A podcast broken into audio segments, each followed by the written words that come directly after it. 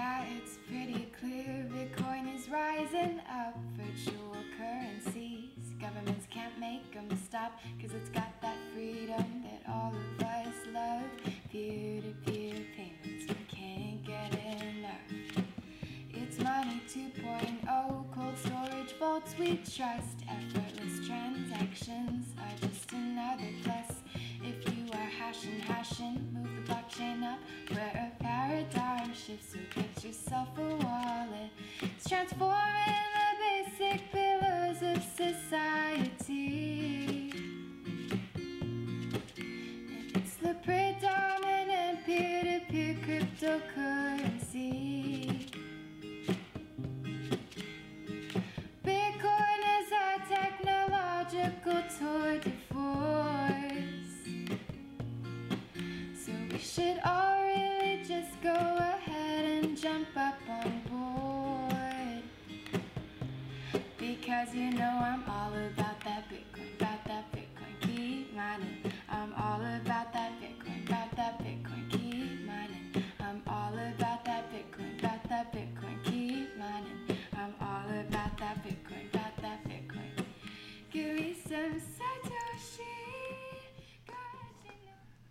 Okay, jetzt haben wir lock reingegrooved.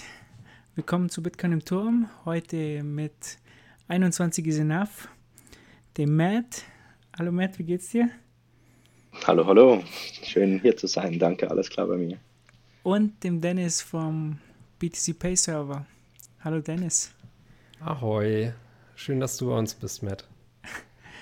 Äh, so, ich habe mir jetzt äh, zwei Experten geholt heute und das äh, wird heute eine richtig technische Folge. Da freue ich mich schon riesig drauf. Und ähm, als erstes fangen wir aber mal an. Matt, du bist ja jetzt gerade äh, unterwegs, ich glaube in Bulgarien, oder? Genau. Und du bist eine digitale Nomade sozusagen. Du bist ein bisschen in der Welt unterwegs. Bin auch etwas neidisch, aber jetzt erzähl mal, wie, wie ist denn das Leben so als digitale Nomade? Das ist so, genau. Ich bin ähm, nirgends zu Hause oder immer nur kurz, mal für ein paar Wochen oder ein paar Monate irgendwo zu Hause. Ähm, hat bei mir so vor einigen Jahren angefangen, einigermaßen zeitgleich mit dem Interesse auch für, für Bitcoin. Und ich bin seither mehr oder weniger unterwegs. Das heißt, ich bin zwischendurch schon auch mal wieder irgendwo für ein paar Monate, lasse ich mich nieder, finde eine Wohnung, lebe wo für ein halbes Jahr, ähm, ziehe wieder weiter, arbeite an Projekten. Ich bin ähm, von, oder vom Beruf her Data Center Engineer, also ähm, arbeite mal wieder an einem Data Center Projekt und lasse mich wo nieder für ein paar Monate. Ähm, habe zwischendurch mal ein bisschen äh, im Webbereich was gemacht, ähm, eigenständig und ja, bin halt sehr frei dadurch. Also kann mir das so ziemlich gut aussuchen, wo ich wann sein möchte und habe extrem viele Freiheiten. Ähm, Freiheiten, die mir heute eigentlich ja, fast das Wichtigste sind an, an meinem Leben. Ich bewege mich frei, ich gehe, wo ich möchte und ich reagiere auf Angebote, auf ähm, Kollegen oder Freunde, die Ideen haben, wollen wir nicht mal dahin für ein paar Monate, wollen wir nicht mal uns das anschauen für eine, ein, zwei Wochen. Und deswegen bin ich jetzt ähm, die letzten, war ich die letzten sechs Monate in Lissabon. Ähm, da ist im Moment jetzt das Wetter nicht so wahnsinnig toll, da ist nass, feucht und kalt. Ähm, deswegen haben wir uns jetzt mal gedacht, den Winter ein bisschen ordentlich zu verbringen, mit wenn schon kalt, dann richtig kalt und Schnee. Deswegen jetzt in Bulgarien, da gibt es ein paar nette Skigebiete. Und hier verbringen wir jetzt mal ähm, zwei Monate gut und genießen das Skifahren jeden anderen Tag, dann ein bisschen Arbeit, ein bisschen Arbeiten an dem ATM. Und ja, so lebt sich ganz gemütlich. Das heißt, du bist beruflich dann äh, auch selbstständig oder freiberuflich unterwegs oder bist du da irgendwo angestellt? Wahrscheinlich eher nicht, ne? Genau, ja. Nein, ich bin nicht angestellt. Ich ähm, bin freiberuflich oder als Contractor unterwegs. Also wenn ich für ein, wenn ich an einem Data Center Projekt arbeite, dann ähm, in der Anstellung als, als Contractor für die Firma. Und bin aber auch aufgrund oder mein das, das digitale Nomadenleben, zumindest wie ich es gestalte, ist für mich auch ein, ein Low-Cost-Leben. Also ich lebe sehr, sehr günstig. Eben, ich bin jetzt nicht irgendwo äh, in der Schweiz in Zermatt in, für, für zwei Monate zum Skifahren, sondern in Bulgarien, da lebt sich extrem günstig. Lissabon ist auch ein Ort, da war ich die letzten sechs Monate, wo, wo man sehr günstig leben kann. Deswegen brauche ich auch nicht viel. Also ein paar Monate im Jahr reichen dann gut äh, für den Rest des Jahres oder sogar noch länger wenn ich da an einem Projekt arbeite. Also im Moment jetzt bin ich nicht angestellt und habe auch kein, kein Einkommen für die, für die kommenden Monate oder unter Umständen sogar fürs ganze 2020. Ja, okay. Und wie machst du das dann äh, mit so Dingen wie Krankenversicherungen etc.? Für die man ja, also zumindest meiner Vorstellung nach, irgendwie einen festen Wohnsitz braucht, oder ist das heutzutage auch nicht mal mehr so? Doch, doch, ist wobei es gibt schon auch andere Modelle, definitiv. Ähm, ich habe aber immer noch, ich bin gemeldet in der Schweiz und wohne oder beziehungsweise habe meinen festen Wohnsitz in der Schweiz, bin da gemeldet und bezahle da meine Steuern, wenn es welche gibt, äh, wenn welche anfallen und habe ähm, auch meine Krankenkasse in der Schweiz. Also ich bin offiziell in dem Sinne in der Schweiz gemeldet bei, meinem El bei meinen Eltern, aber ich bin da kaum. Ja, okay. Ja, cool, klingt spannend und gut. Und äh, wie bist du dann zu Bitcoin gekommen? Bitcoin war, in, das war für mich, der Einstieg in Bitcoin war eigentlich ein Einstieg ins Mining ähm, damals 2013, Ende 2013 habe ich dann online gelesen von dieser Möglichkeit, mit, mit, mit, mit Computern Geld zu verdienen. Das war irgendwo mal die, die Schlagzeile oder der, der Titel einer, eines Artikels, äh, die, auf den ich gestoßen bin. Und da habe ich ein bisschen recherchiert und probiert rauszukriegen, was, um was es hier genau geht. Und ähm, habe dann über Bitcoin gelesen, habe über Dogecoin und all die anderen Währungen, die zu dem Zeitpunkt damals 2013, 14 so ein bisschen trendy waren. Ähm, und habe dann irgendwann das Gefühl gehabt, doch, ich glaube, das müsste irgendwie funktionieren. Habe mir ausgerechnet, ach so und so, hier brauche ich eine Grafik oder nee, drei, vier Stück waren es Grafikkarten, ähm, GPUs, die ich dann auf einem Bannerboard äh, festgemacht habe mit so Riser-Kabeln und habe mich dann habe dann angefangen Dogecoin zu meinen. Also bei mir war wirklich der andere oder der Einstieg in die ganze, ich sagte mir jetzt mal Blockchain-Thematik war für mich eigentlich über die, über diese digitale Währung Dogecoin, weil mit meinen Grafikkarten konnte ich damals in Bitcoin nichts mehr ausrichten. Da, da war der Zug für Grafikkarten schon lange abgefahren, da waren ASICs schon ähm, normale Tagesordnung. Und das war so ein bisschen der Einstieg für mich damals. Ähm, zum ersten Mal Kontakt mit Dogecoin und dann natürlich auch mit Bitcoin. Da gab es dann die Möglichkeit, das hin und her zu tauschen oder irgend über ähm, Poloniex oder wie sie alle hießen, diese Exchanges. Ähm, ja, das war so mein Einstieg in die Welt der digitalen Währung. Und irgendwann hast du da entschieden, ja, Dogecoin, das hat vielleicht doch keine Zukunft oder Irgendwann ist man ja länger dabei, da sieht man halt, okay, das mhm. Dogecoin ist ja ein super nettes Projekt. Ja. Mhm. Also es gibt ja viele Bitcoiner, die, die mit Dogecoin äh, T-Shirts rumlaufen. Ja. Das ist wahr, ja. Das, das stimmt. Da gibt es Fans von Dogecoin nach wie vor. Ich weiß nicht so genau, was da im Moment noch los ist. Ob es das, ich, also gibt es wohl noch, aber ob da noch was entwickelt wird oder noch irgendwelche Bitcoin-Code äh, mit gemerged wird. Äh, da bin ich nicht im Bild. Aber naja, wie du sagst, ich habe dann irgendwann, bei mir war es dann über die nächsten Jahre schon auch eine On- und Off-Geschichte. Ich habe dann wieder mal einige Monate nichts damit zu tun gehabt, mich kaum damit beschäftigt und dann wieder ähm, das neu entdeckt und so häppchenweise. Ich glaube wirklich, dass ich an dem Punkt, wo ich heute bin, wäre ich nicht, hätte ich immer wieder mal entdeckt, neu entdeckt, vielleicht einen neuen Ansatz gefunden, andere dann eben auch irgendwann den monetären Aspekt oder den Aspekt des Geldes, äh, die, die Geldschöpfung hinterfragt und so dieses, dieses typische Bitcoin Rabbit Hole, was man immer wieder anspricht, bin ich dann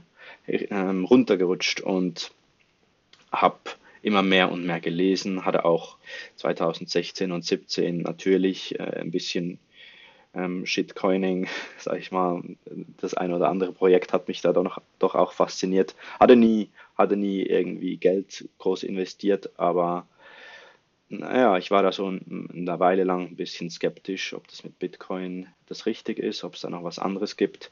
Aber wenn man sich dann wirklich, und ich glaube, ich bin ziemlich überzeugt heute, dass ich vermutlich nicht, in, nicht so intensiv mich mit Bitcoin hätte beschäftigen können, wenn ich nicht so ein, ein freies und ähm, ja, freies Leben ähm, geführt hätte zu dem Zeitpunkt. Ich glaube, hätte ich nicht die Zeit gehabt, mich intensiv über Wochen und Monate damit auseinanderzusetzen, dann wäre das unter Umständen nicht passiert oder nicht so früh passiert, wie es mir dann irgendwann im Verlauf wahrscheinlich von 15, 16 oder so gelungen, 16, ja, würde ich sagen, gelungen ist. Daran angeschlossen würde ich gerne mal wissen, gerade auch wenn du so viel rumkommst, ähm, wie nimmst du in Deutschland oder vor allem dann auch in anderen Ländern wahr, äh, wie so die Bitcoin-Adoption ist? Also wo geht deine Erfahrung nach, was so dieses ganze Thema äh, Circular Economy ist vielleicht schon ein bisschen hochgegriffen, aber äh, dieses ganze Thema Bezahlen mit Bitcoin und Le auf Leute treffen, die das Thema kennen und vielleicht Zahlungen in Bitcoin akzeptieren. Äh, wo nimmst du das am meisten wahr? Hm.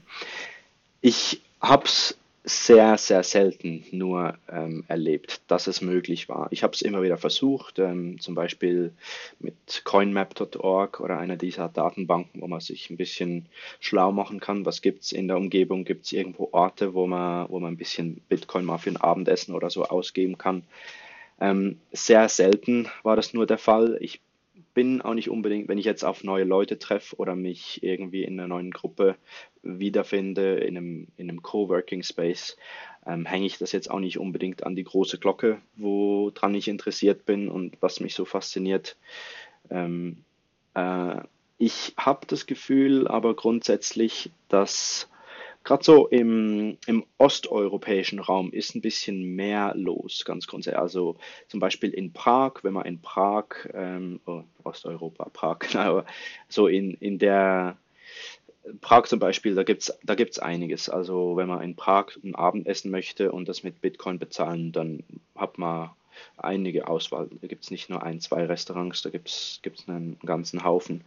Ähm, ich die, die Adoption oder jetzt Circular Economy, davon sehe ich noch nicht wirklich viel. Ich sehe, in der Schweiz gibt es mittlerweile ein, zwei Unternehmen, die ihren Mitarbeitern anbieten, einen Lohnbestandteil in Bitcoin zu kriegen.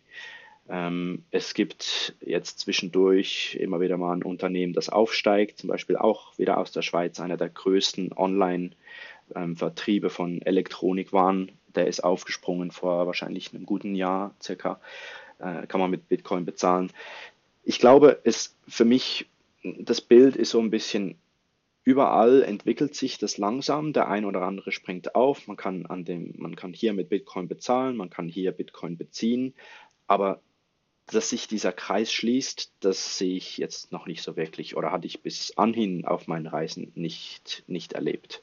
Ich war aber auch nicht, äh, wenn ich Podcasts höre oder, oder Berichte lese von, von Südamerika oder von gewissen Ländern in Asien, wo es wohl da, wo es die Leute wirklich brauchen, oder es ist letzten Endes bestimmt darauf zurückzuführen, dass wir jetzt, sagen wir, als, als Zentralwesteuropäer Bitcoin in dem Sinne nicht, nicht unbedingt brauchen, weil wir in, zumindest für den Moment noch eine mehr oder weniger stabile Währung haben.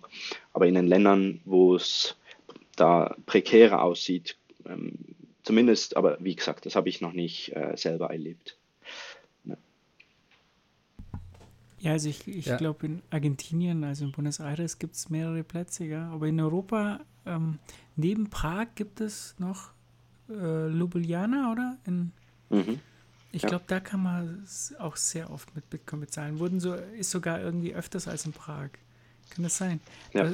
Was für eine Exchange sitzt ja. da? Bitstamp oder kann das sein? Ich weiß gar nicht.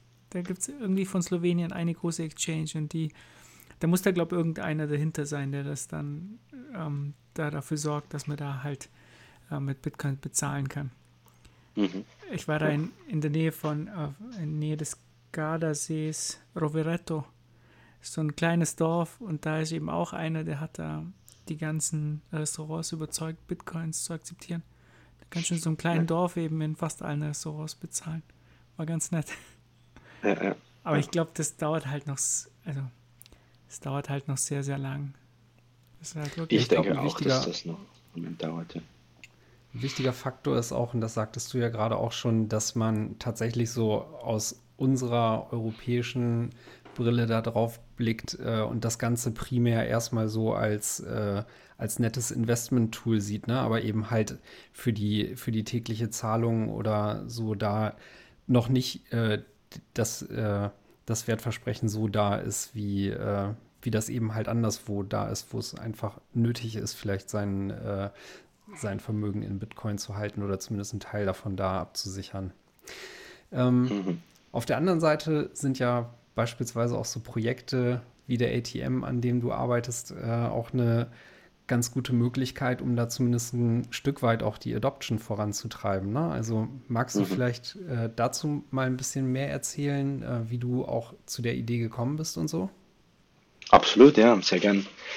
Ich denke ja, das ist ähm, definitiv Projekte wie der ATM oder, oder Projekte, die Bitcoin und dieses, dieses, eben, es ist ja immer sehr schwierig, was ähm, Bitcoin, was ist es wirklich? Ist es ein Geld? Ist es eine, ist es ein Zahlungsmittel? Ist es äh, ein, eine Wertanlage? Ähm, ist ja immer ein bisschen schwierig, wenn man jetzt jemanden erklären muss, worum es bei Bitcoin geht, ähm, ganz egal in welcher, welchem Alter diese Person ist. Es ist ein, es ist eine digitale Währung und das jemandem zu erklären, ist sehr, sehr schwierig. Also das Digitale und nicht Anfassbare macht, macht das Ganze ein bisschen, äh, ein bisschen, ja, tricky, oder? Ähm, und ich glaube, Projekte wie der ATM, an dem ich arbeite, das war eigentlich auch eines, eines der Ziele, die ich dann, wo ich dann erkannt habe, was man damit erreichen könnte. Oder Bit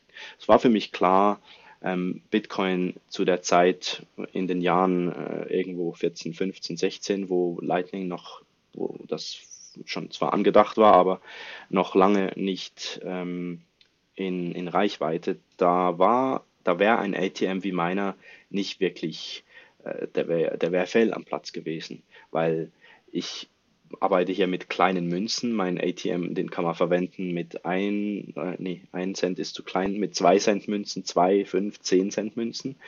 Und sowas on-chain, ähm, eine Transaktion on-chain zu machen über nur fünf oder zwei Cent, das ist schlichtweg sinnlos, oder? Das ist Dust. Wahrscheinlich fast schon.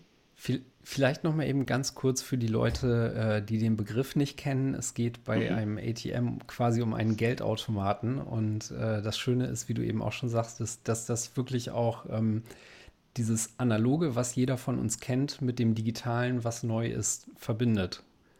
Ja. Genau, genau, ganz richtig, ja. Das ist, ähm, ich glaube, ich weiß nicht, was das, das deutsche Wort für tangible ist oder so ein bisschen sehr Anfassbar.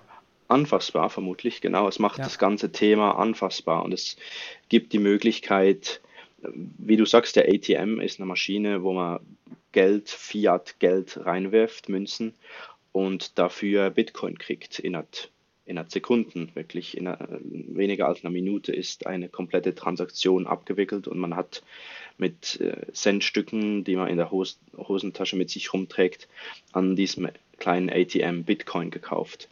Und das war nicht möglich bis anher on-chain oder war möglich, aber hat nicht sehr viel Sinn gemacht. Vielleicht bevor wir da näher einsteigen, magst du einmal kurz eben genau diesen Ablauf in der Minute erklären, was da Mhm. passiert, also von vorne bis hinten? Absolut, ja. Ähm, der User hat einen, äh, findet ein ATM vor mit einem Knopf. Da ist ein Knopf drauf, da ist ein E-Ink-Display, ein Display vorne angebracht und da ist ein Münzschlitz auf der Seite. Und er wird dann aufgefordert, Münzen einzuwerfen. Ich äh, werfe also als User eine Münze ein, die kann, wie gesagt, nur 2 Cent, ein 2 Cent Stück kann ich einwerfen oder ein 50 Cent Stück bis zu, ich kann mit meinem ATM 6 verschiedene Münzen akzeptieren. Und dann erscheint auf dem Bildschirm direkt ähm, die Angabe und da steht, wie viel wurde jetzt eingeworfen, also ich sage mal eben 5 Cent. Dann erscheint 5 Euro Cent äh, wurden eingeworfen und der ATM holt sich den aktuellen Preis, den aktuellen Bitcoin-Preis und zeigt dann auf diesem Display an, wie viele Satoshis das, ähm, das, das entspricht. Ich arbeite hier nicht mit, mit Bitcoin, das wäre zu umständlich, das wären dann irgendwie 0,000000 so viele 500 irgendwie 62 Bitcoin, sondern in meinem Falle sind es halt dann wirklich Satoshis. Im Moment, glaube ich, mit 2 Cent kriegt man irgendwie so um die 2 300, 400 Satoshis irgendwo um den Dreh. Und das wird dann auf dem Display angezeigt. Man kann dann auch noch zusätzliche Münzen einwerfen, wenn man mehr, wenn man mehr Bitcoin oder mehr, mehr Satoshis kaufen möchte. Und dann, wenn man soweit ist, nimmt man seine Bitcoin Lightning Wallet auf seinem Handy und generiert, es gibt dann zwei Wege, wie man sich das auszahlen kann. Ähm, der Weg, der vielleicht den meisten ein bisschen geläufiger ist, ist der Weg über das Kreieren einer sogenannten Invoice. Also auf seinem Handy öffnet man seine Lightning Wallet, seine Bitcoin Wallet, ähm, kreiert eine Invoice, die wird dann in einem QR-Code auf dem Handy dargestellt und dann kann man diesen QR-Code dem ATM herzeigen und der scannt dann über eine Kamera diesen QR-Code und weiß dann, wo diese Satoshis hinzusenden sind. Und so findet dann dieser Exchange statt zwischen von Fiat, von, von Coins in Bitcoin. Und wie ähm, muss man da genau die Anzahl der Satoshis eingeben, die dann auf dem Display stehen? Oder wie funktioniert das, äh, wo ich meine, ich ähm, meine Invoice auf meinem Handy? Was muss ich da eingeben? Ja, es gibt zwei ähm, Wege. Es gibt gewisse Wallets, die erlauben dir eine sogenannte Zero Satoshi Invoice zu erstellen, also eine Invoice, wo der Betrag null ist, null Satoshis. Ähm, bei dieser Invoice, diese kann ich akzeptieren und da ähm, werde ich, da sende ich dann einfach den entsprechenden Betrag, sag mal jetzt 550 Satoshis, kann ich auch auf eine Invoice mit, die mit null Satoshis generiert wurde, senden oder der User muss ähm, die genaue Anzahl, also zum Beispiel muss er dann auf seiner Wallet sagen, wie viel möchte ich, dann, wenn man da auf Receive geht, dann kommt die Frage zum Beispiel bei Blue Wallet als Beispiel, muss man eingeben, wie viele Satoshis möchte ich empfangen, dann tippe ich ein 550, Generate und dann wird ein QR-Code generiert und das ist dann der QR-Code, den ich mit meinem ATM bezahle in dem Sinne. Ja. Okay, und äh, auf GitHub habe ich im Code, äh, ich habe so ein bisschen durch den Code geschaut und ich habe gesehen, du verwendest noch bitcoinaverage.com ähm, mhm. als Preisfindung. Aber ich weiß, äh, Dennis, ich glaube, BTC Pay Server ist ja davon weg und ist zu CoinGecko, oder? Weil das irgendwie ja, genau, was kostet, oder? Ist, genau, Bitcoin Average ist, glaube ich, zum Jahreswechsel da, dazu übergegangen, den Free-Tier zu äh, entfernen und die verlangen jetzt, glaube ich, mindestens 9, 9 Dollar oder sowas im Monat, ähm, um diesen äh, Wechselkurs-Abrufservice zu nutzen. Ähm, mhm. wie, mach, wie machst du das jetzt? Ähm, ist dir das ich mach auf die Füße das, gefallen oder so? Nee, nee, ist mir noch nicht. Ich mache aber auch nicht wahrscheinlich die so viele Anfragen, wie, wie viele Updates macht, macht ihr auf BDC Pay? Vermutlich mehrere in der Minute, oder? Viele API-Anfragen? Äh, ja, ich glaube, da wird, äh, wird einmal die Minute abgerufen. Ja. Okay. Ich habe wahrscheinlich den, diesen Threshold noch, nicht, noch nie erreicht. Also ich habe noch nie so viele Anfragen gemacht, dass ich diesen Free-Tier, das, dieses Free-Tier-Limit, diese Limite überstiegen hätte. Muss aber definitiv, also eine, einer, der, einer der Tasks ist definitiv, ich möchte eigentlich im, im Config-File, ich habe so ein Config-File, was der Bediener des ATMs äh, einstellen kann, wo er so ein bisschen ein, Dinge einträgt, wie zum Beispiel welche Währung, das er hier verwenden möchte. Ähm, und da möchte ich eigentlich auch noch eine Variable einfügen für eben diesen, für die Abfrage äh, des Preises, was für eine, was für eine API das, er, das der User verwenden möchte und dann vielleicht eine Auswahl von, ein, von einigen. Ja. CoinGecko, glaube ich, war, war das nicht schon länger eine Auswahl auch in BTC Pay? Ja, genau, du hast da mehrere äh, Möglichkeiten, genau, und CoinGecko ist so ein Fallback oder ich glaube, ich nutze beispielsweise aktuell Kraken. Mhm. Ja. Ähm, aber eigentlich bei dir ist es doch auch tatsächlich so, dass du nicht kontinuierlich den Wechselkurs abrufen musst, sondern immer nur, wenn quasi ein neuer Zahlungsvorgang beginnt, ne? also ein neuer Nutzer die erste Münze einwirft. Richtig, das ist der, das ist der Moment, wo ich den Preis abfrage. Also wenn die Münze eingeworfen wird, die erste Münze, dann frage ich den Preis ab und der Preis gilt dann auch für diese entsprechende Transaktion, der ändert nicht mehr. Und dann äh, frage ich den Preis erst wieder ab, wenn ein weiterer Nutzer den ATM verwendet. Genau. Aber setzt du dich da jetzt nicht in einem bevorstehenden Bull Market einem ziemlichen Risiko aus, wo du als Fiat Off-Ramp agierst? ja, ja, das stimmt, das stimmt schon. Ich habe das Glück, die Leute haben ich von Anfang an eigentlich den ATM, äh, ich hatte den in, in Riga an, äh, beim Honey Badger, war das allererste Mal, wie ich den dabei hatte. Da war er noch in einer Kartonschachtel und hat sich dann entwickelt über die Zeit. So die Hülle hat sich geändert und ein bisschen auch die Hardware. Die Leute haben eigentlich nie das, dieses, diesen ATM, diesen kleinen niedlichen ATM als als Werkzeug für das Einsteigen oder fürs Großeinkaufen von Bitcoin gesehen, sondern die haben eigentlich wirklich, die sind mit kleinen Münzen gekommen und haben einfach Spaß daran gehabt, dieses Lightning-Netzwerk auszuprobieren und das mit eigenen Augen zu sehen und zu sehen, wie, wie das hier eben funktioniert und Satoshis auf ihren Wallets empfangen. Das heißt, es sind zwar zusammengerechnet, sind es bestimmt mittlerweile, naja, ich würde fast sagen, ein paar hundert Euro, die der ATM schon ausgespuckt hat, aber nicht so, dass ich jetzt, ich habe ja dann letzten Endes auch die Münzen, entweder kann es mir wieder umtauschen oder, oder kauf halt damit ein. Ne?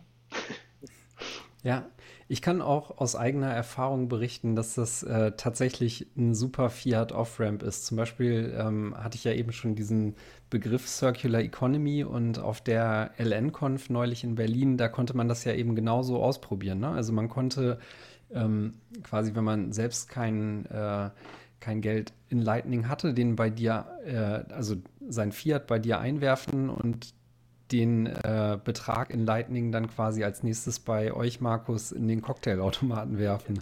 Zu richtig und, tollen Konditionen und viel Alkohol. Richtig, natürlich. genau. Also da brauchtest du ja auch nur Kleingeld, um äh, richtig schön besoffen zu werden. genau, ganz viel, ja, ja, ganz viel Prozent gab es bei uns. Ganz, ganz viel Prozent. Kennt man heute, heutzutage nicht mehr, aber. Zusätzlich zur Wertsteigerung im Bitcoin. ähm, vor allem, wenn man den äh, Cocktail von den ähm, Honigdachs-Jungs getrunken hat. Den Nasty Honey Badger, da gab es ganz viel fürs Geld. Ähm, jetzt hätte ich noch, also äh, du verwendest ja LND, oder? Als Implementierung. Genau, ich verwende LND, wobei, ja, also LND, damit habe ich angefangen. Ähm, und mittlerweile ist jetzt auch die Möglichkeit vorhanden, seinen LNT-Export, also den Telegram, diese Telegram-Wallet äh, mit dem ATM zu verbinden. Und ich möchte eigentlich dann schon auch noch den Support ein bisschen ausweiten aus, aus an, äh, in andere Distri äh, Distributionen, andere, andere, eben zum Beispiel C-Lightning unterstützen. Mhm. Ähm, das wäre schon die Idee, eigentlich das ein bisschen noch zu erweitern. Was ist denn da eigentlich der, was ist der Grund, warum, warum verwendest du LND und jetzt zum Beispiel nicht C-Lightning? Ist das ein bisschen einfacher zu implementieren?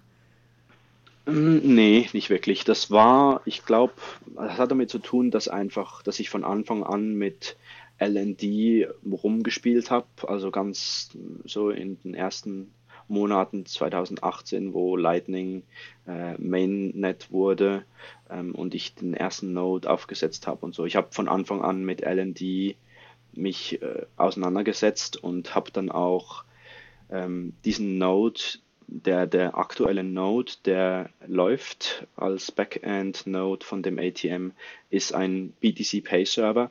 Ich möchte eigentlich auch das Ganze so gestalten, dass der User, wer, wer BTC Pay Server kennt, der kennt dieses ähm, Service, diesen Service-Link im Backend, wo man sich den äh, QR-Code für seinen LND oder für seinen C-Lightning-Node anzeigen kann, also den QR-Code mit den enkodierten Credentials für, sein, für seinen API-Endpoint.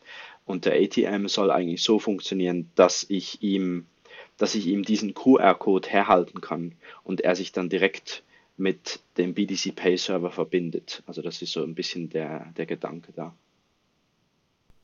Ja. Ähm, ich glaube, diese oder warum man wahrscheinlich oder viele der Projekte gerade noch auch auf, wirklich auf LND basieren, liegt auch daran, dass LND gefühlt somit die erste Implementierung war, die relativ weit war und viele Features angeboten hat. Also ähm, mhm. wenn ich wenn ich das richtig gesehen habe, dann ist das ja ein Raspberry Pi Zero, den du da verwendest, ne? Genau, richtig, ja. Ja, wahrscheinlich wäre es da ja sogar tatsächlich ein bisschen ressourcenschonender, äh, sowas wie Sea Lightning zu verwenden, aber den ATM bastelst du ja schon seit einiger Zeit, ne? Und ich kann mir vorstellen, dass äh, Sea Lightning zu dem Zeitpunkt, als du angefangen hast, auch noch gar nicht so richtig weit war.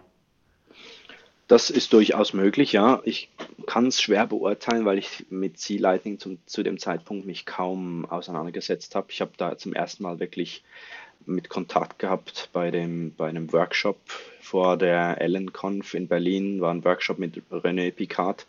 Da hatte ich zum ersten Mal Sea Lightning, mit Sea Lightning rumgespielt. Ähm, durchaus möglich, dass das damit zu tun hat, ja, absolut. Inwiefern würden dir denn jetzt beispielsweise so ähm, neue Features wie dieses Keysend, äh, was ja jetzt gerade in LND 09 aufgetaucht ist, dabei behilflich sein, diesen ähm, Invoice-Vorgang, den du vorhin beschrieben hast, zu vereinfachen. Ne? Also aktuell ist es ja so, sagtest du, dass der Nutzer quasi den Betrag Satoshis auf seiner Wallet ähm, eingeben muss und der Kamera dann einen Invoice darüber präsentieren muss. Rein theoretisch könnte, äh, könnte das aber ja auch per Keysend laufen, sodass der ATM quasi ohne Invoice das Ganze jetzt dann direkt an die Wallet pusht.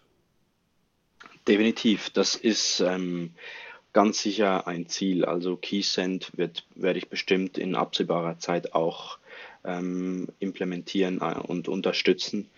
Ähm, für mich ist im Moment, das ist so ein bisschen ein Punkt, wo ich nicht so genau weiß, in welche Richtung entwickelt sich das alles, weil es gibt viele Ideen, viele Vorstöße, viele oder ja, die verschiedenen Entwickler der verschiedenen Implementationen haben haben teilweise auch unterschiedliche Ideen, wie diese Zahlungs, wie dieser Prozess ganz genau ablaufen soll.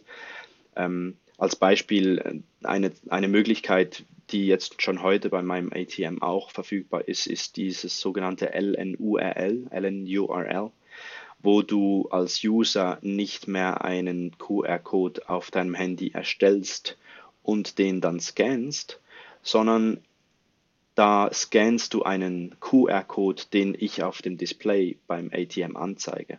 Das heißt, ich kann, ich kann dir einen, ich kann dir die Anzahl Satoshis in dem Sinne in einem QR-Code bereitstellen und du mit deiner Wallet scannst das Ganze und empfängst dann ähm, Scan to Receive nennt sich das dann. Also ich, ja. Und ich glaube, es ist, hat sich noch nicht so ganz wirklich rauskristallisiert, in welche Richtung soll es gehen und was genau gibt es da alles noch für Funktionen in der Zukunft. Ich bin überzeugt, Lightning ist immer noch im Anfangsstadium, da gibt es noch viel zu entdecken und viel zu erforschen. Witzigerweise wollte ich tatsächlich äh, gerade nach LNURL äh, als nächstes fragen. Ähm, wollen wir da, wenn wir jetzt gerade eh schon ein bisschen technischer unterwegs sind, vielleicht mal näher drauf eingehen und ähm, vielleicht auch mal kurz erklären, was das genau ist und äh, und so, weil ähm, man sieht das in letzter Zeit ja öfter aufkommen und ich glaube, das könnte für dieses Jahr wirklich auch noch eins der Themen werden. Absolut, ja. Ich glaube, ähm, LNURL ist nicht Teil der Bolt. Ähm, also es wird, es ist in dem Sinne auf, das passiert auf einem Layer über dem Lightning-Protokoll, dem Lightning-Netzwerk.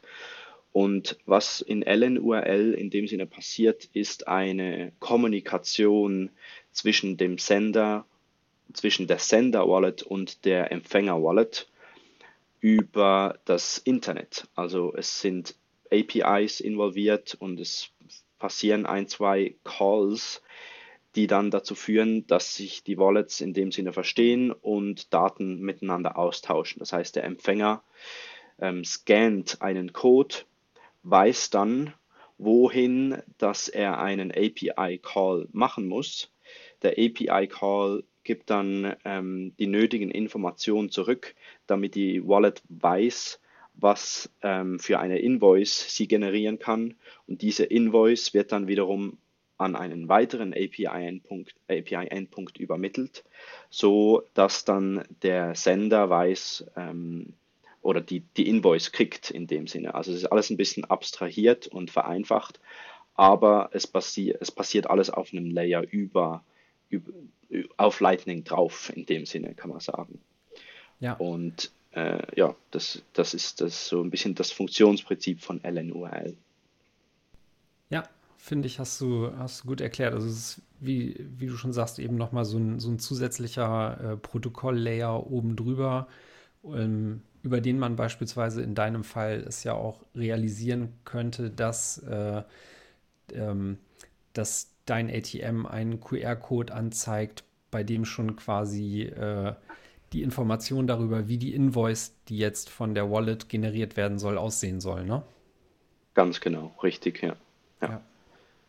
Das ist so. Ja, cool. ich, ich weiß nicht so genau, was die Pläne sind von den, von den verschiedenen Implementationen jetzt, ob das irgendwann mal vielleicht doch ein, ich weiß nicht, ob das als Plugin in C-Lightning oder sonst irgendwie ähm, äh, auch bei LND irgendwo mit einfließen würde. Ich verwende auf meinem, bei meinem ATM im Moment jetzt verwende ich diese LNURL-Funktion im Zusammenhang mit dem LNT-Export, also mit dieser Telegram, Telegram Lightning Wallet, weil es da diese Funktion schon gibt und die da unterstützt wird. Das heißt, wenn ich meinen ATM nicht mit meinem LND-Node, sondern mit meinem Telegram-Bot verwende, dann ähm, greift mein ATM in dem Sinne auf die Balance meines Telegram-Bots zurück. Also ich kann mein Telegram-Bot, äh, meine Telegram Lightning Wallet in dem Sinne verknüpfen mit meinem ATM, kann da sag mal 100.000 Satoshis draufladen und dann greift der ATM auf diese 100.000 Satoshis zurück. Und mit diesem ähm, Telegram-Bot ist eine Custodial Solution, muss man dazu sagen. Aber mit diesem Telegram-Bot kann ich eben dann diese LNURLs generieren. Das ist bis heute mit noch keiner, wenn ich ähm, richtig im Bild bin, mit noch keiner Implementation äh, möglich. Ja, was, was auch tatsächlich schön ist, und das kommt ja bei dem, was du gerade erzählt hast, auch raus, ähm, dadurch, dass es eben in so Schichten aufgebaut sind, ähm, ist man auch da wieder noch mal eine Nummer schneller unterwegs. Ne? Also gefühlt bewegt sich Lightning ja sehr viel schneller als Bitcoin. Und tatsächlich äh, habe ich auch das Gefühl, dass sich in diesem Bereich LNURL momentan so derbe viel tut, weil ich hatte das, glaube ich, zum ersten Mal vor vier Monaten oder sowas mal gehört und ähm, fing dann erst an zu sehen, dass dass es so ein oder zwei Wallets gibt, die das unterstützen. Und mittlerweile ist das schon in richtig vielen äh, Wallets mit drin. Und ähm, da tut sich halt gerade auch jede Menge. Also ähm, ich bin echt gespannt, was da dieses Jahr noch passiert. Ja. ja. Das ist halt, wenn nicht mehr so viele Leute mitreden müssen, gell? Man sieht halt, umso weiter das, der Layer hochgeht, umso weniger muss man ähm, mit anderen eben sich einig sein. Mhm. Also das stimmt, das stimmt. aber ähm, also das hat gute und auch schlechte äh, Seiten, ne? aber erlaubt es halt hier eben auch gerade jetzt äh, am Anfang sehr viel auszuprobieren und da so eine separate Spielwiese aufzumachen. Ja, genau. Es ist auch, muss man anmerken, LNURL kann für sehr, sehr viel mehr oder die zumindest die Spezifikationen ähm, erlauben sehr viel mehr als nur einen einfachen Withdrawal. Das ist das, was ich mache an meinem ATM. Ähm, es gibt ähm, ganz spannende Möglichkeiten mit dieser LNURL, nicht nur Geld Scan to Receive, sondern eben auch das Umgekehrte. Also ich kann unter Umständen, es gibt zum Beispiel mittlerweile schon die Möglichkeit, eben QR-Codes zu erstellen in diesem LNURL-Format, die ähm, ich zum Beispiel auf dem Papier ausdrucken kann. Das ist ein API-Endpoint, ist ähm, encodiert in diesen QR-Code, ähm, wo ich Zahlungen drauf senden kann, wo jeder Kunde in dem Sinne den gleichen QR-Code verwenden kann und ähm, eine Zahlung senden kann an meinen Node, also fast schon eine, eine Art Keysend, einfach auf eine andere Art und Weise gelöst. Ja, wir können ja mal die Spezifikation mit in die Shownotes packen, dann kann man sich da mhm. äh, einen ganz guten Überblick verschaffen. Genau. Okay, jetzt gehen wir mal, also mich würde noch interessieren, wo soll denn das hinführen? Hast du schon Pläne für die Zukunft? Sehen wir den dein ETM jetzt bald in, äh, in jeder Stadt stehen? Das wäre schon sehr toll. Also ich hatte, jetzt war ja gerade heute, hat der Kendall zum, er war jetzt der Erste, der diesen ATM nachgebaut hat. Der hat heute auf Twitter ähm, seine Version publik gemacht und den Leuten mal gezeigt, zu was für ein Ergebnis er gekommen ist. Und das erfreut mich unglaublich. Also ich finde es schon wirklich sehr toll, dass etwas, was ich mir ausgedacht habe und über die letzten Monate entwickelt, dass das jetzt Anklang findet und dass da Leute dran jetzt interessiert sind und hergehen und es kopieren. Er ist nicht der Einzige, ich war mit ihm in Kontakt über die letzten zwei Wochen. Da gibt es noch ein paar andere Leute, die daran arbeiten und die wirklich, im Moment sind es doch sehr technisch versierte Leute, die sich daran wagen, weil es noch nicht so ganz einfach ist. Aber es wäre für mich schon unglaublich toll und schön, wenn ich jetzt, ich habe so ein bisschen das Gefühl, 2020 könnte das Jahr des, des Lightning ATMs werden, wo man dann alle Wochen wieder mal jemanden sieht aus irgendwo auf der Welt wieder ein zusätzlicher ATM in Betrieb geht. Ähm, für einen Moment, glaube ich, wäre es toll, wenn einfach ähm, Meetups, Bitcoin-Meetups oder, oder wenn ich äh, Bitcoin in meinem Freundeskreis, meinen Kollegen, meinen Freunden näher bringen möchte oder der Familie. Ähm, oder ich habe sogar irgendwie education-mäßig so ein kleine, äh, äh, biete Workshops an oder so. Und dafür glaube ich, ist Bitcoin schon eine, oder dieser ATM, Lightning und Bitcoin eine sehr, sehr tolle Möglichkeit, wie gesagt, weil es halt, weil es diesen tangible Aspekt hat. Und wenn wenn dem, wenn dem so wäre, dass jetzt nach und nach die Leute hingehen und je einfacher ich auf, auch das Setup gestalte, desto mehr Leute, könnte ich mir vorstellen, sind in der Lage, den dann auch nachzubauen. Ähm, das wäre schon sehr toll. Also ich meine, äh, ich habe im Moment jetzt noch nicht konkrete Pläne, das irgendwie um, in ein Geschäftsmodell umzusetzen oder wirklich äh, die selber zu produzieren, zu verkaufen oder, oder ähm, ja, das ist im Moment noch in den Kinderschuhen, kann ich mir schon vorstellen in absehbarer Zeit, aber für den Moment wäre es schön, wenn das Projekt einfach ein ähm, bisschen ja, Anklang findet, ich es noch ein bisschen stabiler und einfacher gestalten kann und es dann einfach auf der ganzen Welt hunderte von den Dingern gibt, plötzlich ja in jeder Stadt, in jedem, in jedem Café. Da muss ich mal Man kurz muss aber auch sagen, Dennis, ja? warte mal ganz kurz, ja. wir müssten noch ganz kurz äh, hier Mono, falls du jetzt zuhörst, ich weiß, du tust, wir haben schon alle Teile gekauft, du solltest mal langsam in die Pötte kommen. wir wollen nämlich auch kopieren, ähm, aber Gut. uns ist da eine Vaterschaft dazwischen gekommen. Und jetzt es zeitlich bei, bei demjenigen, der es von uns machen soll, nicht so gut aus. Aber vielleicht wird es ja irgendwann mal. Ja, ja, alles klar, sehr gut. Es wird bestimmt auch einfacher und, und der, der ganze Prozess sollte schon auch in der Zeit ähm, sich noch reduzieren in, in den nächsten Wochen. Sehr stark. Man muss aber auch sagen, du hast mit dem neuen Case auch eine ordentliche Schippe draufgelegt. Ne? Also das Ding ist ja so sexy, dass man das fast schon gerne im Wohnzimmer irgendwie stehen haben möchte. Ja, ja, das stimmt. Das, das stimmt. Ja. ja, das ist wahr. Ich glaube, äh, wo, wo es noch einfach nur eine Kartonschachtel war, da war die Begeisterung zwar schon auch da und groß, aber den Willen oder die Begeisterung, das dann eben auch nachzubauen, jetzt mit dem neuen Design, das, äh, ja, ja, doch, es ist schon ein ganz nettes Stück. Ich habe es hier direkt vor mir stehen. Ich muss auch sagen, die Kartonschachtel fand ich tatsächlich auch gut, vor allem aus dem Grund, weil sie halt so schön diesen Kontrast von Bitcoin gegenüber dem ursprünglichen Bankensystem ganz klar zum Ausdruck gebracht hat. Aber jetzt mhm. bei dem neuen Case ist für mich halt vor allem auch dieses Ding ähm, mit, mit der transparenten Scheibe an den Seiten, wo du ja auch durchaus dann einfach siehst, wie viel Geld da schon drin liegt und so. Also es ist genau. wunderschön, das Teil. Also ich fand Sehr die Schachtel schön. auch, also ich fand die Schachtel auch klasse. Ich fand es so, so einfach, ne? Du, du holst ein paar Teile, das, also das Neue sieht verdammt futuristisch aus, aber das alte sah so aus, so du könntest jetzt irgendwie an einem Nachmittag zusammenbauen. Weißt? Du ein bisschen Karton zusammenschneiden. Also das hat genau. uns vor allem begeistert, wo wir das gesehen haben. Das ist so, das kommt so einfach rüber. Ja, ja, ja. das war auch sehr häufig die Rückmeldung. Also dieses, dieses ähm, rohe ein bisschen, dieses einfache, dieses simple. Ich muss auch sagen, der Moment, ähm, ich habe das Ding in Lissabon zusammengebaut, in dem Coworking Space, in dem Coworking Space, wo ich da ähm, mich niedergelassen habe über einen Zeitraum von ein paar Wochen.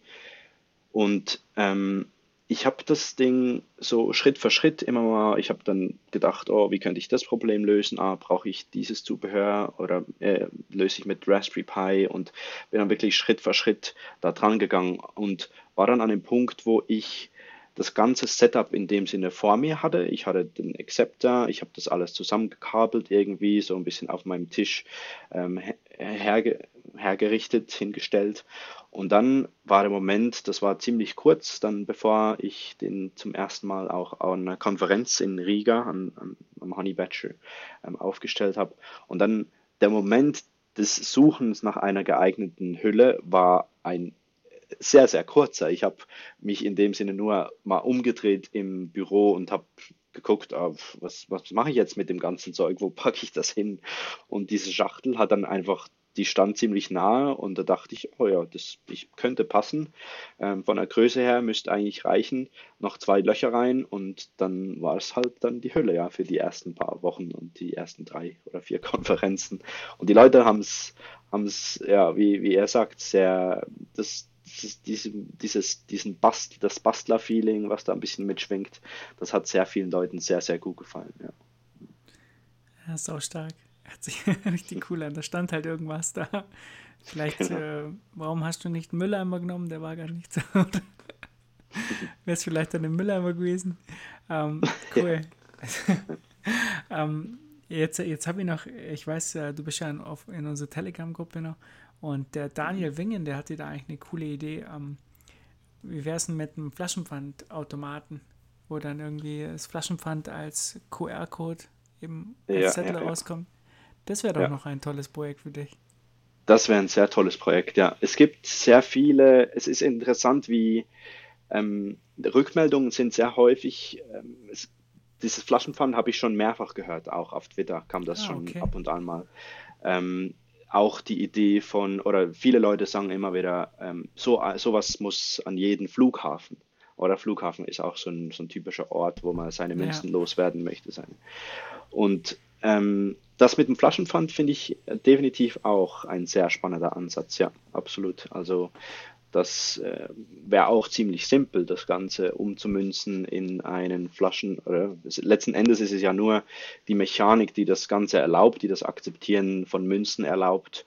Und die ganze Logik meiner Software, das kann ziemlich einfach portiert werden für auch ja, eine Flaschenpfandanlage, definitiv. Müssen wir mal mit den großen ähm, hier Aldi und Lidls ähm, Gespräch führen vielleicht. Vielleicht hören die ja zu. Ja genau, genau. Ja.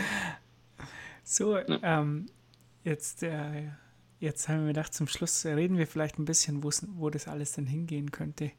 So das Lightning Network oder Bitcoin an sich. Ja, was, mhm. was hast denn du da für ein Gefühl? Also du beschäftigst dich ja jetzt, glaube ich, jeden Tag damit, wenn du nicht gerade irgendwie beim Skifahren bist. Ähm, genau. wohin, wohin geht das Ganze? Ist natürlich immer schwierig, in die Zukunft zu schauen, aber ja, jetzt ja, ist sehr schwierig. Ja. Darf mich ausleben, um ein bisschen, äh, schwärmen. Ähm, ich bin schon wirklich sehr fasziniert von Lightning. Es hat mich auch ein bisschen reingezogen. Plötzlich hat es mir den Ärmel irgendwie reingenommen. Ich wollte, ich habe mich eigentlich eine ganze Weile ein bisschen gewehrt und wollte nicht so richtig mich damit auseinandersetzen, weil ich doch auch immer noch dachte, ach jetzt On-Chain ist ja doch auch immer, ist sehr faszinierend und Lightning funktioniert schlichtweg nicht ohne, ohne den soliden und stabilen äh, Protokolllayer darunter. Ähm, ich bin aber dann doch irgendwie, Lightning ist halt wirklich, das, das Leben in und um Lightning ist sehr, sehr viel ein schnelleres als das, als das ist auf dem Protokolllayer. Bitcoin Core, die, das, das Leben da ist ein bisschen langsamer und Lightning ist auch deutlich ähm, einfacher letzten Endes. Also so wie es heute jetzt eigentlich hier vor uns liegt, diese Implementation, die haben alle ihre Schnittstellen, ihre API-Schnittstellen. Äh, wenn man da was mitmachen möchte, dann ist man ziemlich, ziemlich schnell, kommt man da ans Ziel. Also für mich war der, dieser Aspekt, Aspekt des schnellen Entwickelns und des ähm, schnellen Erreichen eines Zieles, das war etwas sehr Faszinierendes für mich. Ähm, das hat mich so ein bisschen am Anfang dafür begeistert. Ich glaube, ähm, ich sehe heute, wenn ich jetzt an den Konferenzen bin, wenn ich mich mit Leuten unterhalte, die in, die in Lightning spezifisch jetzt arbeiten, mit den Leuten von, von Lightning Labs oder auch, wenn man jetzt sieht, was der Jack Mallers mit seiner Wallet anstellt, sind so unglaublich viele ähm, hochintelligente, höchst intelligente Leute beschäftigt ähm, mit diesem Protokoll dass ich ähm, absolut zuversichtlich bin. Wenn ich jetzt sehe, äh, was der Jack ähm, hier gebaut hat, also ich die es ist, es bin immer wieder überrascht, wo was da alles noch möglich ist. Also es sind Dinge, die tauchen plötzlich auf, da denkt man vielleicht im ersten Moment, oh ja, jetzt macht ja eigentlich Sinn, ist äh, absolut äh, ein logischer Schritt. Aber da drauf zu kommen und ähm, das dann auch umzusetzen, das ist schon das braucht sehr viel, ja, da braucht es einiges ähm, an Erfahrung, denke ich, grundsätzlich in also, äh, diese, das, äh, in dem Sinne, wie die Protokolle aufgesetzt sind, dieses schichtenweise Aufbauen ähm, und Lösen von Problemen in verschiedenen Layern, das äh, erachte ich als einen richtigen Ansatz. Und ich bin überzeugt, dass Lightning eine sehr, sehr faszinierende Zukunft vor sich hat. Ähm, wo ich jetzt diese Lösung von Jack Mellas gesehen habe und in dem Sinne er mit seiner einfachen und simplen Applikation Strike jedem Nicht-Bitcoin, jedem No-Coiner die Möglichkeit gibt, eine Lightning-Invoice mit seinem Fiat-Geld von seinem Bankkonto zu bezahlen, das ist auch wieder so mindblowing, oder? Es ist ein Problem, in dem Sinne, was viele häufig äh, anzweifeln und sagen, ja, aber die Bitcoiner, was brauchen jetzt das Lightning-Netzwerk? Die Bitcoiner wollen doch ihre Satoshis gar nicht ausgeben. Und jetzt gibt es eine Lösung dafür. Also ähm, ich bin ein unglaublich, ähm, ein unglaublicher Fanatiker des Lightning-Netzwerks. Ich glaube, da werden wir noch sehr, sehr viel sehen in den nächsten vier, fünf Jahren. Ja.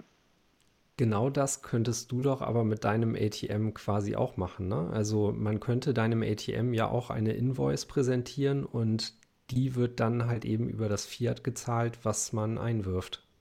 Absolut, korrekt, ja. ja. Ist ja. bei mir nicht in dem Sinne möglich auf, oder naja, könnte man bestimmt auch irgendwie lösen. Oder ich, bei mir muss man dann schon die Invoice, ähm, ja, das Einwerfen der Münze oder wenn ich eine Invoice mit einem spezifischen Satoshi-Betrag bezahlen möchte, müsste ich ja eigentlich genau wissen, wie viele Münzen ich einwerfen muss, damit das dann aufgeht letzten Endes. Aber ja, ja, es, das ist nur eine Frage von, von einem Prozess oder von, ja, wie das im Detail gelöst ist bestimmt machbar, ja, absolut. Also genau, ich habe also auch vom Ablauf ähm, her es war lustig. Ja ja, Entschuldigung. Ich war, ich habe, es war eine, waren ein, eine Antwort auf Twitter, da hat mich einer gefragt, da hat gesagt, ähm, ich glaube, wenn ich mich nicht täusche, ein Norweger, da hat gesagt, sie hätten diese Münzen mit Loch in der Mitte und ob ich denn mal ausprobieren wollte, wie das mit den Münzen funktioniert mit meinem Coin Acceptor, nur mal so zum Testen mit einer ein bisschen spezielleren Münze. Und dann hat er mir die Münzen gesendet. Ich war interessiert, habe gesagt, oh ja, mach mal und so, send, schick das mal rüber, ich bezahle dich dann in Lightning und dann hat er dann gemacht und ähm, hat mir gesagt, wie viel das Porto gekostet hat. Und ich habe dann, ähm, er hat gesagt, weiß auch nicht, 2,50 Euro oder so. Und ich habe dann den ATM verwendet, um ihm äh, seine Invoice zu bezahlen. Also ich habe bei mir in Lissabon 2,50 Euro in den ATM eingeworfen und habe seinen QR-Code, den er mir gesendet hat, den ATM hergehalten und habe in dem Sinne seine, seine Invoice so bezahlt. Es war natürlich eine Spielerei, aber letzten Endes ja, es ist definitiv machbar. Aber genauso würde es ja funktionieren. Ne? Also der Ablauf wäre im Grunde genommen zu dem, was du aktuell hast, rückwärts. Man würde quasi erst die Invoice präsentieren, der ATM wüsste, wie viel Geld er jetzt einzusacken hat und ähm, ja, nimmt das halt entgegen, äh, solange der Restbetrag noch offen ist. Das stimmt, ja. Ja, richtig. Ja. Korrekt. Aber ist das nicht, aber ist dein, dein Projekt eigentlich nicht so eher für für Länder in Afrika oder in Asien, so ärmere Länder, wo es eigentlich nicht so viele ATMs gibt, die könnten das ja recht günstig nachbauen. Du hast ja auf GitHub auch eine Liste, was man da alles mhm. braucht, ähm, bestimmt so ein coin äh, Ist ja eigentlich nicht die Schwierigkeit eher, diese ganzen Hardware-Komponenten zusammenzubauen? Wird das auch noch einfacher in Zukunft? Ja, ich glaube, die technische Hürde ist im Moment immer noch relativ hoch, weil es doch einiges, ja, man muss schon ziemlich genau wissen, was, was man tut, was für, wie die Komponenten zusammengehören. Ähm, eines, einer der Pläne, einer der Tasks, die ich bei mir habe, ist eigentlich so, ich möchte, ich möchte ein, ein Custom PCB Board, ich möchte ein PCB Board designen, ähm, wo dann in dem Sinne die allermeisten Kabel schon direkt mal wegfallen.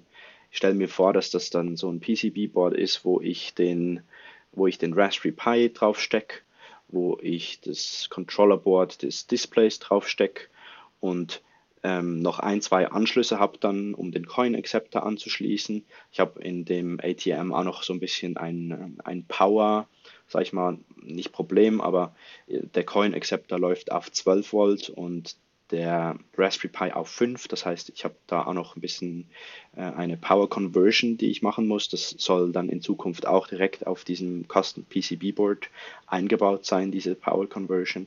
Und letzten Endes wäre es dann einfach ähm, ein zusätzliches Bauteil, was man mit dem ATM mitbestellen oder vielleicht in einem Kit, in einem Bausatz ähm, sich kaufen kann. Und das würde das Zusammenbauen unwahrscheinlich ähm, vereinfachen. Da wäre es dann wirklich nur noch Lego-mäßig kurz hier ein, zwei, drei, vier Käbelchen zusammenstecken und, und gut ist. Das hört sich ja richtig cool an. Da kann sich jeder sozusagen dieses Kit bestellen und sich seinen eigenen ATM bauen. Das genau, ja genau. Und soll halt eben auch immer noch, ich, wenn ich dran arbeite, konstant, wenn irgendeine Hardware dazukommt, wenn, wenn ich mir überlege, wie soll ich hier das Problem zum Beispiel des Scannens lösen oder das, das Scannen ist nicht so ganz simpel. Ähm, ich verwende eine ganz normale Raspberry Pi Kamera für 6 Dollar ähm, und habe dann halt entsprechend die Software schreiben müssen, um diesen QR-Code zu lesen, der mir da gezeigt wird. Ähm, musste auch noch, ja, die Raspberry Pi Kameras unter Umständen sind nicht ganz so richtig ähm, scharf eingestellt auf den Fokus, den man jetzt braucht. Hier auf 15 cm Distanz muss man vielleicht sogar noch ein bisschen an der Kamera rumschrauben. Ich hätte das deutlich einfacher lösen können, einfach mit einem QR-Code-Scanner. Es gibt, gibt Hardware, QR-Code-Scanner kriegt man beim ähm, ähm, AliExpress zu kaufen. Aber da ist dann halt der Preis ähm, ein, ein Mehrfaches. Die kosten so um die 25, 30 Euro. Und das ist unter Umständen nicht viel, das ähm, können wir uns alle leisten, aber ähm, genau, ich habe dann halt eben auch die Leute im Hinterkopf, für die ähm, der Unterschied von einem ATM, der 200 Dollar kostet und einem ATM, der nur 60 Dollar kostet, ähm, das sind plötzlich ähm, Hunderttausende von Leuten, die sich das nicht mehr leisten können, wenn es teurer und teurer wird. Und das ist konstant ein Gedanke, der bei mir mitschwingt. Ich möchte das so erschwinglich und so günstig wie möglich gestalten, ähm, dass das ähm, sich mehr oder weniger jeden, jeder leisten kann. Auch da spielt die Zeit dir ein bisschen in die Hände, weil eben genau solche Hardware wahrscheinlich mit der Zeit zunehmend günstiger wird. Mhm. Definitiv, das stimmt. Dennis, erzähl mal du, wo geht's denn eigentlich hin jetzt mit Lightning? Was kommt als nächstes? Du hast ja den Einblick bei BTC Pay. Ich weiß mhm. ja, dass hier der Matt ein ganz großer BTC Pay Server-Fan ist. Habe ich aus deinem letzten Podcast gehört. Richtig, ja. ja. Wäre ich auch gespannt, ähm, ja. Wo geht's denn hin? Puh, äh, gute Frage. Auf BTC Pay kann ich das noch nicht mal äh, bezogen so richtig beantworten. Ähm, ich glaube aber, wie gesagt, dass in Lightning eben dieses Thema LNURL dieses Jahr nochmal eine größere Rolle spielen wird. Ähm, und ansonsten, ich muss mich da auch erstmal tatsächlich technisch näher reinfuchsen. Ich habe anfangs da mal einiges gemacht, jetzt aber in letzter Zeit äh, auch eher nur von der Seitenlinie zugeguckt. Ähm, ja, der Plan bei mir für dieses Jahr ist, äh, sich da tatsächlich auch mal wieder praktisch mehr mit zu beschäftigen. Und äh, wenn wir gerade dabei sind, wo, wo kann man dich eigentlich antreffen? Du bist ja bestimmt auf den nächsten Konferenzen unterwegs. Wo, wo bist du als nächstes so? Matt? So, Ach so die Frage war jetzt an mich. ja, richtig. Das war an dich, sorry. ähm, ja, das ist so. Ich bin ähm, nächste Woche bin ich kurz in London für ein paar Tage. Ähm, das heißt, an der Advancing Bitcoin Konferenz, da werde ich auch den ATM herbringen. Äh, ist ja sehr praktisch, mein ATM, den kann ich wirklich auseinanderbauen und flach in der Tasche, der reist bei mir im Handgepäck ähm, mit. Und der, den bringe ich nach London jetzt kommende Woche. Auf dem Rückweg werde ich dann in Sofia noch einen Halt einlegen und da wird ein Bitcoin-Meetup stattfinden am Montag dem 10., glaube ich. Da werde ich auch ähm, eine kleine Präsentation über How to Build Your Own Bitcoin ATM halten. Ähm, und dann ist dann im März ist die San Francisco ähm, Bitcoin 2020. Da ist da bin, war ich im Kontakt mit den Organisatoren. Da wird es wohl ein so, so einen Open Source Bereich geben, ähm, das ist zumindest im Moment jetzt so angedacht. Da werde ich auch ein kleines Plätzchen kriegen, wo ich den ATM ähm, präsentiere. BTC Pay hat, glaube ich, auch da ähm, noch einen Plan, sich ein bisschen ähm, vorzustellen. Und dann ist es schon bald April, dann ist dann, dann sind die Hack Days, glaube ich, in Barcelona. Und ja, sind, ich habe ich, hab, ich hatte eigentlich Anfang des Jahres das Gefühl, ich möchte ein bisschen weniger Konferenzen bes besuchen wie letztes Jahr, weil letztes Jahr war, war ich fast an einer Konferenz, äh, jeden Monat waren fast zwölf Konferenzen im, im ganzen Jahr. Das war definitiv zu viel. Aber naja, jetzt sind es auch doch schon wieder einige, die ich jetzt geplant habe für dieses Jahr. Und es ist halt schon auch immer toll, die Leute in echt, ähm, in live zu treffen und sich zu unterhalten und die neuesten Dinge auszutauschen. Gibt mir immer sehr viel. Ich weiß gar nicht, Dennis, dürfen wir eigentlich sagen, dass die Lightning-Konferenz oder die Lightning Hack Day auch in Deutschland stattfindet? Ich weiß gar nicht, ob das schon, dürfen wir das eigentlich schon announcen oder? Ah, das steht aber ja. auf Valley of Bitcoin steht das halt, Valley of Bitcoin Conference auf der Webseite steht es ja schon drauf. Also ich glaube, da dürfen wir das auch sagen. Das am 30., 31. Da wirst du ja hoffentlich auch kommen. Also wenn du Zeit Da würde ich absolut, ja, definitiv. München ist immer eine Reise wert und wir werden da auch da sein. Ja, ähm, sehr schön. Mit dem 21 äh, Übertragungswagen fahren wir davor. Aha, aha, gut. Genau. Da könntest du auch mal, da könntest du auch mal vorbeischauen. Äh, März zu 21. Mhm. Ähm, Gut, wir, ja, wir haben ja, ich weiß nicht, ob du uns schon mal zugehört, wir wollen so etwas, ähm, oder wir haben es halt gestartet, so etwas zu machen wie Rabbit Hole Recap, so immer einmal die Woche mhm. um 21 Uhr mittwochs. Quatschen wir halt über die neuesten Themen, lästern ein bisschen über Shitcoins, also so das Übliche, was man so halt so Nett, nett. ja, sehr schön. Klingt gut. Jeden Mittwoch hast du gesagt. Jeden Mittwoch 21 Uhr, Aha. genau. Da ist der Okay. Dennis dann auch fast immer dabei. Ähm, Mhm. Jedenfalls die letzte Zeit. Und der übernimmt ja auch jetzt die Technik, so viel, soweit ich weiß, oder Dennis? Du machst Ja, ja, jetzt vielen mit der Dank. Technik. Gigi und Fab müssen wir dann noch erwähnen und Daniel. Und Daniel, genau. Wir sind zu fünft, ja, weil das ist sonst nicht machbar, du, mit Ja, der ja. Zeit und so. Da hoffen wir halt dann immer, dass jemand Zeit hat, dann mittwochs von den fünf. Und Alles klar, schön. äh, Toll. wir holen uns dann immer Gäste rein, aber das, soll, das ist nicht so ein Interviewformat, sondern da kannst du dich dann auch ein bisschen entspannen. Du musst nicht so viel reden. Okay. Also wirklich so Rabbit Hole Recap, wie das der genau, Marty so und Max tun. Und Aha. auch ähm, oft nicht so ernst gemeint. Mhm, Wir versuchen es ja ein bisschen lustig zu machen. Ich hoffe, es gelingt, aber. Ja. Klingt gut. Aber das Klingt war heute ja spannend. auch super. Also ich muss sagen, ich habe viel gelernt heute. Ähm, Mhm. War zwischendurch sehr technisch, hat mir sehr gut gefallen. Ähm, das, ähm, ich habe mir ein bisschen in den Code auch reingefuchst und ich hoffe, dass wir den ATM bald nachbauen können, wenn, Mhm. wenn wir zeitlich halt das äh, irgendwie zustande kriegen. Aber es ist halt auch nicht so einfach mit Familie. Die meisten von uns haben halt Familie. Ja, Dennis, ähm, du hast ja auch, du bist ja auch kein äh, digitaler Nomade, du musst an einer Stelle bleiben, oder? Richtig, ja.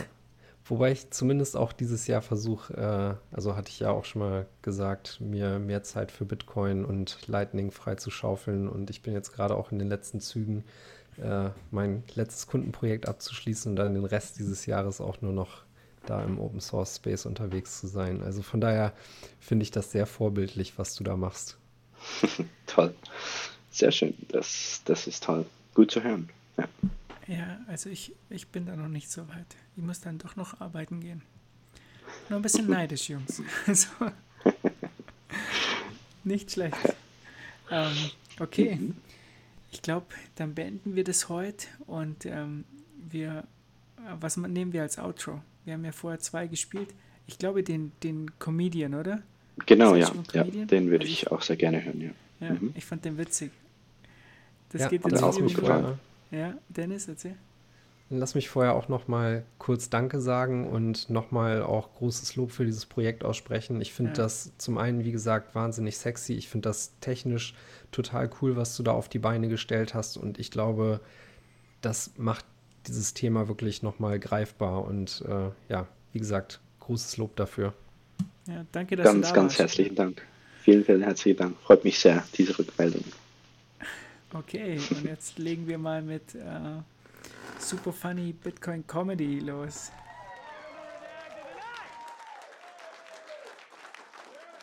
So, there, there is now a word. It just came out a few years ago.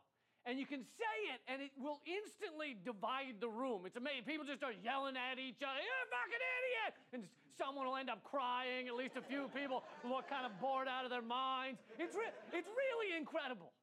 That word is Bitcoin. You just say Bitcoin and everyone flips the fuck out. You a nerd orgasms in his pants, like, and, and there's all three people always fall asleep, at least three.